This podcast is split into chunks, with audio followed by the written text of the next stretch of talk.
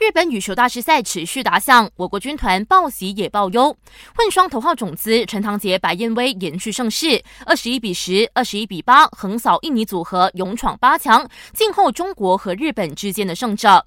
可惜出战两项赛事的万伟聪，无论是与陈康乐搭档混双，又或者是和谢伟杰搭档男双，都败下阵来。携手混双许邦荣、谢怡希提早结束中途。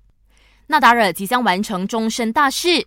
今年初，西班牙天王纳达尔就被爆出要在今年内和相恋十四年的女友步入婚姻殿堂，只是婚礼的时间一直都是个谜。如今有媒体爆料，纳豆的婚期定在十月十九号，而婚礼的地点呢就在他的老家马洛卡的波伦萨港。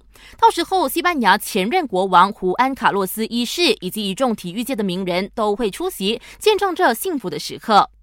里卡多离开 F1 红牛车队不只是因为钱，在2019赛季之前，澳洲车手里卡多出乎意料的没有和红牛续约，而是选择投奔雷诺车队。外界一致认定他是为了钱才离开红牛。不过，里卡多表示，除了钱，比赛技师的离队也是促使他出走的理由。